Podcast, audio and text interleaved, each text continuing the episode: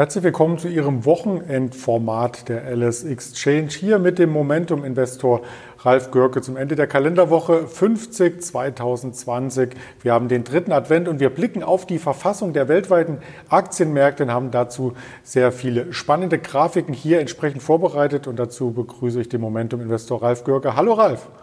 Hallo Andreas. Ja, schön, dass du für das Gespräch wieder zur Verfügung stehst. Du hast ja in den letzten Wochen von der Jahresendrallye gesprochen, dass wir hier entsprechend Signale vorliegen haben und das Ganze geht ein Stück weit in eine Seitwärtsphase über, aber dennoch ist der Markt äh, weiter stark vom Aktienklima her, richtig? Genau, genau, das stimmt. Schauen wir uns dazu wieder die erste Grafik an.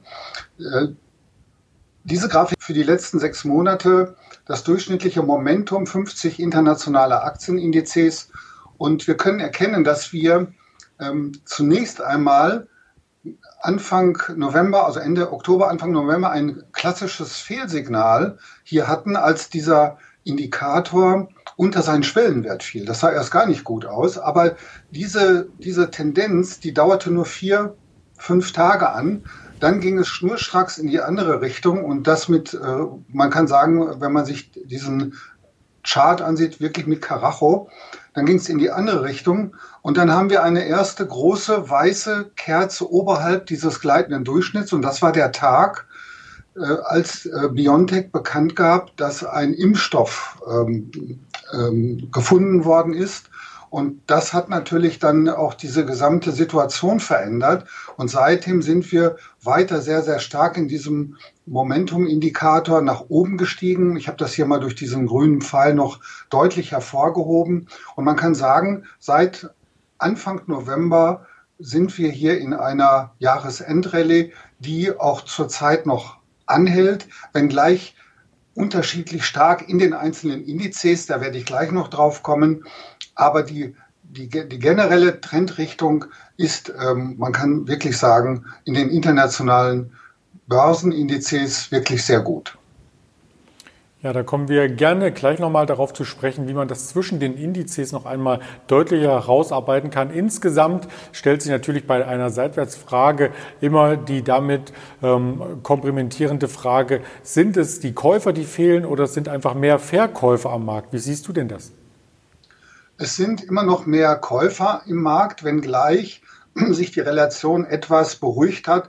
Ähm, wenn wir uns diese erste Grafik anschauen, dann sehen wir ja auch, dass dieser Anstieg wirklich sehr und dass da auch mal eine Beruhigung eintritt, ist ganz normal. Und wenn wir uns dazu jetzt die zweite Grafik ansehen, dann sehen wir, dass jetzt die äh, Gruppe der Käufer in den letzten Tagen leicht abgenommen hat, aber der Abstand zu den anderen Linien ist also immer noch sehr, sehr groß. Und solange das der Fall ist, äh, besteht also kein Grund zur Sorge. Wir haben auch äh, hier neue Hochs in diesem zugrunde liegenden Index, den ich hier als schwarze gestrichelte Linie eingetragen habe, der Dow Jones World Stock Index, der ja auch in den letzten Wochen deutlich angestiegen ist. Und von daher besteht hier trotz des leichten Rückgangs bei der Gruppe der Käufer kein Grund zur Sorge, denn die Verkäufer, das sehen wir in der roten Linie, liegen immer noch ganz unten bei Null und von daher ist alles, alles weiterhin im grünen Bereich. Das beruhigt ja erst einmal vor dem Hinblick des Jahresendes. Wir schauen natürlich auch immer gerne auf andere Assetklassen und da hattest du in der Vorwoche dem US-Dollar sehr, sehr schlechte Schulnoten attestiert. In dieser Woche hatte die Europäische Zentralbank getagt. In der kommenden Woche tagt dann die US-Notenbank FED. Wie sieht denn das Ganze hier mit dem Dollar und bei anderen Assetklassen aus? Ja, der Dollar bleibt weiterhin sehr, sehr schwach, während der Euro weiterhin eine gute Note bekommt. Das können wir rechts außen hier erkennen. Der, der, der lange Balken ist eben halt der US-Dollar, der schon seit Wochen vor sich hinschwächelt. Der Euro sehr stark, aber auch hinzugekommen jetzt auch der Schweizer Franken äh, hat deutlich an, an Boden gut gemacht und auch der Schweizer Franken ist sehr, sehr stark. Ansonsten kann man sagen, ähm, haben wir auch hier ein Verschlechterung zu verzeichnen, was den Mittelwert äh, in Aktien angeht. Wir hatten in der letzten Woche einen Wert von 2,74 und jetzt liegen wir bei genau, ja fast genau drei, also 3,02.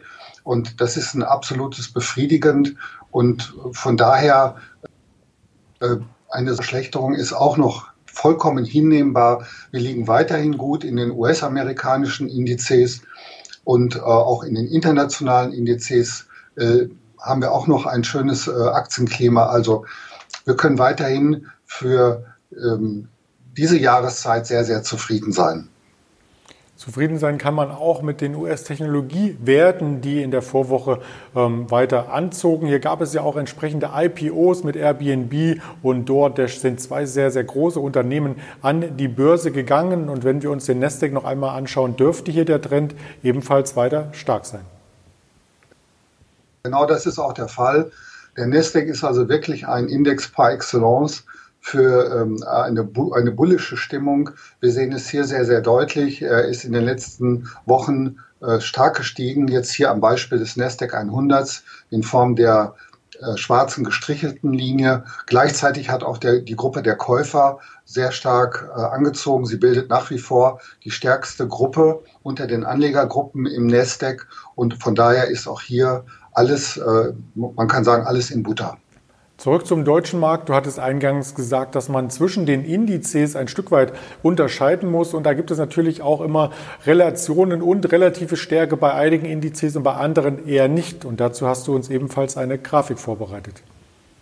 Ja, zunächst einmal, ähm, wenn wir uns die 50 wichtigsten internationalen Indizes anschauen, dann haben wir im Wochenvergleich ein Plus von 0,04 Prozent bei 50 Indizes. Das ist also fast gar nichts. Man könnte auch sagen, die Märkte haben unterm Strich unverändert geschlossen. Aber der DAX hat wiederum hat wiederum verloren. Er hat 1,4 Prozent verloren im Wochenvergleich und liegt damit wieder unterhalb des internationalen Durchschnitts. Das heißt also, wenn wir jetzt von einer Jahresendrallye sprechen, dann müssen wir also wirklich sagen, am DAX geht die mehr oder weniger vorbei. Und das können wir auch sehr stark oder sehr gut erkennen, wenn wir uns die folgende Grafik anschauen. Das ist eine neue Grafik, die ich mal eingebaut habe. Sie zeigt uns auch wieder unterschiedlich farbige Linien. Und diese Linien verdeutlichen die sogenannte relative Stärke der einzelnen deutschen Teilindizes. Also das Momentum quasi.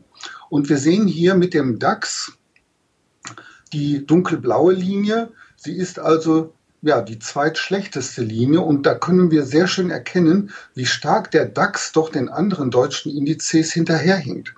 Noch schlechter ist der, ist der Tech-DAX. Wir sehen hier einen Zeitraum von einem halben Jahr. Und wenn wir ganz, nach, ganz links außen schauen, dann sehen wir im Juni den Tech-DAX mit seiner relativen Stärke noch über den anderen Indizes. Dann aber im Punkt A fällt die relative Stärke des Tech-DAX unter die der anderen und in den letzten sechs Monaten ist diese relative Stärke kontinuierlich unterhalb der Momentumlinien der anderen Teilindizes geblieben. Im ähm, Oktober, Ende Oktober, war der TechDAX der erste im Punkt B, der unter den Schwellenwert fiel, also ein Zeichen von Schwäche gegenüber den anderen Indizes. Und er war im Punkt C der letzte, der in der Erholungsphase wieder über den Schwellenwert äh, stieg. Das heißt also, der TechDAX tut sich sehr, sehr schwer, was sehr, sehr verwunderlich ist, weil sein amerikanischer, weil sein amerikanisches Pendant, der Nasdaq als Technologieaktienindex, wirklich sehr, sehr stark läuft. Das können wir hier für den TechDAX äh, überhaupt nicht äh, sagen. Und das gleiche gilt auch für den DAX, der sich also sehr, sehr schwach zeigt. Und diese Jahresendrallye geht an diesen beiden Indizes mehr oder weniger vorbei. Aber wir haben in Deutschland einen Index, der nicht so sehr Beachtung findet, der allerdings äh, von, seinem, von seiner relativen Stärke doch beeindruckend ist. Das ist der GEX, der German Entrepreneurial Index, also der Index der Aktien, die Eigentümer geführt sind. Ich nenne mal vier Beispiele von Aktien, die in diesem GEX-Index stark gewichtet sind. Das ist die Warta, mit etwa 11,4 Prozent. Und es ist die Software AG etwa ebenso stark gewichtet und die beiden Automobilzulieferer Knorr Bremse und Heller. Das sind also diese vier am stärksten in diesem GEX-Index gewichteten Aktien, der in etwa 20 bis 25 Aktien überhaupt enthält. Und seit Anfang November Und das können wir anhand dieser grauen Linie erkennen, ist der GEX-Index der Index in Deutschland mit der höchsten relativen Stärke. Wenn also ein Anleger ähm, ein, ein, einen, in ein Momentum starkes Segment investieren will, dann kann er sich den GEX nehmen, während eben andere Indizes, die klassischen DAX und TechDAX momentan wirklich das Nachsehen haben. Das ist ein sehr spannender Hintergrundinfos und auf Heller und Warta sind wir natürlich auch in den täglichen Marktgesprächen an der LS Exchange immer wieder eingegangen. Also das sind Werte, die dürften Ihnen als Zuschauer sicherlich nicht unbekannt sein. Beim DAX kann man resümieren nach der Grafik, da ist der Wurm drin. Genau so ist es auch und wir sehen es hier in dieser Grafik ähm, anhand der blauen Linie, die ja die Gruppe, das, das Verhalten der Käufergruppe ähm, widerspiegelt. Und da können wir eben sehen, seit einigen Tagen rutscht diese Linie also wieder förmlich ab. Und der Wochenvergleich 1,4 Prozent im Minus äh, zeigt eben, dass wir hier Käufer verloren haben. Wieder an dieser Marke von 13,3, 13,4, die ich in der letzten Sitzung ja schon erwähnt hatte. Man muss sagen, er ist daran wieder gescheitert und wir sehen es hier, die Käufer sind jetzt schon nicht mehr die stärkste Gruppe. Wir haben zwar noch viele, die Aktien in festen Händen halten, aber so sieht eben kein Markt aus, wenn wir uns jetzt nochmal den Nasdaq äh, in Erinnerung rufen, der einen ganz anderen Verlauf in dieser blauen Linie hat als jetzt der DAX.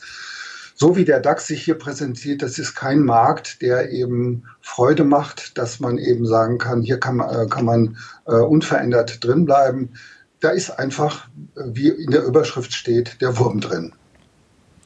Wir hoffen, dass bei Ihnen natürlich nicht der Wurm drin ist und wenn Sie dieses Format hier auf YouTube äh, bereits gesehen haben und vielleicht auf anderen Kanälen noch abonnieren möchten, um natürlich mehr zu erfahren, auch unter der Woche zwischen dem Momentum Investor Formaten am Wochenende, dann möchte ich Ihnen noch äh, Twitter, Instagram, Facebook und die verschiedensten Hörvarianten auf Spotify, Deezer und Apple Podcast empfehlen, wo Sie natürlich mehr über das äh, Trading und Anlageideen hier erfahren können. In diesem Sinne wünsche ich dir, Ralf Gürk, erst einmal einen wunderschönen dritten Advent. Wünsche ich dir auch, Andreas, und bis nächste Woche. Genau, nächste Woche werden wir uns dann äh, voraussichtlich zum letzten Mal in diesem Jahr hören mit dem Momentum Investor, präsentiert von der LS Exchange. Bleiben Sie bis dahin gesund. Ihr Andreas Bernstein von Traders Media GmbH zusammen mit Ralf Gürke und der LS Exchange.